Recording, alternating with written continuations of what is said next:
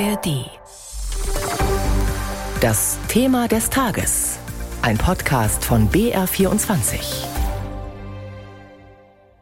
Hände, Arme, Oberschenkel, Knie, Rumpf und Kopf. Die dürfen zum Einsatz kommen und dann wird der Ball idealerweise mit spielerischem Geschick ins gegnerische Tor geworfen. Das sind die Regeln, die ab heute wieder wichtig werden, denn in Düsseldorf beginnt die Handball-EM. Im besten Fall mit einem Besucherrekord und einem Auftaktsieg der Deutschen gegen die Schweiz.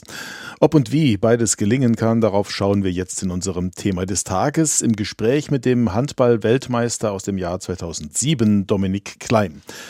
Aber bevor es soweit ist, werfen wir noch einen Blick auf die Fans. Irina Hanft hat vier Handballbegeisterte in Unterfranken besucht.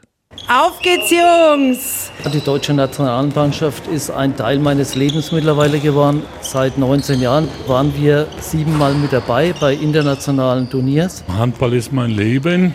Ich habe praktisch mit zehn Jahren angefangen und bin heute eigentlich immer noch aktiv dabei beim Turnverein Etwashausen. Natürlich wäre es super, wenn Sie ins Endspiel kommen würden. Ja, das wünsche ich Ihnen. Michaela, ihr Vater Erwin Müller, Renate und Winnie Dickert, Sie, wie Sie sagen, sind echte Handball-Hardcore-Fans. Klar, da gehören Fanartikel wie Fahnen, Sticker, T-Shirts dazu. Aber die Truppe hat sich für das sportliche Großereignis auch extra das Nationaltrikot bestellt und sich natürlich auch Tickets für die EM-Hauptrunde ergattert. Da werden sie stolz ihr großes Fanbanner in Händen halten. Selbstverständlich haben wir ein Banner TV Etwashausen, unser Heimatverein, heute als HSG Mainfranken bekannt. Andi Wolf kennen wir noch aus Großwaldstadt-Zeiten. Johannes Goller ist schon seit etlichen Jahren dabei. Janik Kohlbacher, der auch in Großwaldstadt aktiv war. Also ja, man sieht auch schon die örtliche Verbundenheit, sage ich mal. Stattliche 600 Euro pro Person haben die Tickets gekostet. Das machen wir sind seit 20 Jahren absolut infiziert von dem Handball. Wir haben Tickets ausschließlich nur für die Hauptrunde, weil es andere einfach nicht mehr finanzierbar ist. Ich würde fast 2000 Euro nur für Tickets bezahlen, wenn ich von Anfang bis Ende alles anschauen würde. Sagt Michaela, die 42-jährige Industriekauffrau. Doch wenn schon teuer, dann wollen die Fans auch ganz nah dran sein, sagt Renate. Erste Reihe. ja, wenn schon, denn schon. Es muss schon erste Reihe sein, damit man auch was, ja, hinterm Tor, ja, da legt man schon ein wenig Wert drauf. Weil wenn man schon sowas macht, dann muss ich es auch rentieren. Die Nervosität, sie steigt bei unserer Fantruppe. Und von den Fans kommen wir jetzt zu Ex-Weltmeister Dominik Klein. Esther Distelmann hat mit ihm über die Handball-EM gesprochen. Herr Klein, Stichwort Heim-EM. Die Euphorie der Fans, wie wichtig ist diese Rückendeckung? Was macht das mit einem Spieler? Oh, ich durfte das ja 2007 selber erleben, als äh, die Heim-WM im eigenen Land war und wir da unten auf der Platte genau diese Euphorie gespürt haben. Und es gilt tatsächlich an der Mannschaft, da alles für sein Vaterland zu geben, wirklich das Herz auf der Platte zu lassen und dann wird die Euphorie zu spüren sein. Die Merkur Spielarena wurde ja für 53.000 Handballfans umgebaut und normalerweise so als Vergleich, die Rhein-Neckar-Löwen in Mannheim haben 13.000 Fans Platz eigentlich. Was macht denn so eine Kulisse? Also worauf muss man da achten? Ist das anders? Ich war gestern erst im Stadion und habe mir genau auf dem Spielfeld diesen Anblick gegeben und diese vielen zusätzlichen Tribünen, die da noch gebaut wurden, gehen wirklich nahtlos über in diese Haupttribünen des Fußballstadions. Aber ganz ehrlich, das kann sich keiner visuell vorstellen. Es war noch nie da, eben ein Weltrekord vor so einer Kulisse, aber es darf meines Erachtens gerne beflügeln, damit wir ein erfolgreiches Turnier erleben. Welchen Einfluss hat denn der Bahnstreik? Die Deutsche Bahn ist ja auch noch Sponsor von der deutschen Handballnationalmannschaft.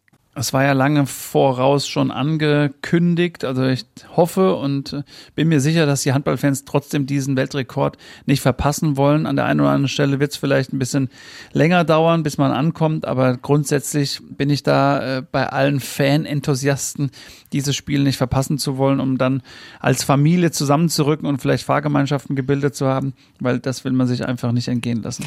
Deutschland ist ja in der Gruppe A. Ausgerechnet in der Gruppe, in der auch noch der Rekordweltmeister Frankreich vertreten ist. Wie schätzen Sie denn da die Chancen ein? Naja, das äh, ist tatsächlich der große Favorit auf den Turniersieg. Die Franzosen, ich habe mit ganz vielen aus der Mannschaft auch selber noch zusammengespielt, weiß, welchen Hunger und Titelhunger sie da haben. Gegenüber den anderen Mannschaften, heute die Schweizer, dann kommt noch Nordmazedonien am Sonntag, da sind wir Favorit.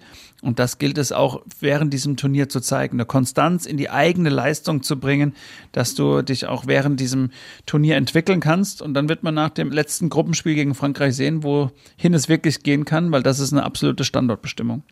Können die Deutschen sowas wie das Wintermärchen von 2007, an dem Sie ja selbst beteiligt waren, wiederholen? Halten Sie das für eine Utopie oder doch auch vielleicht realistisch?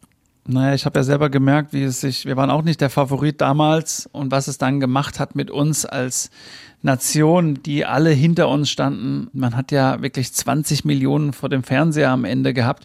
Und da gilt es langsam jetzt anzufangen, sich zu steigern und dann Stück für Stück nach vorne zu kommen.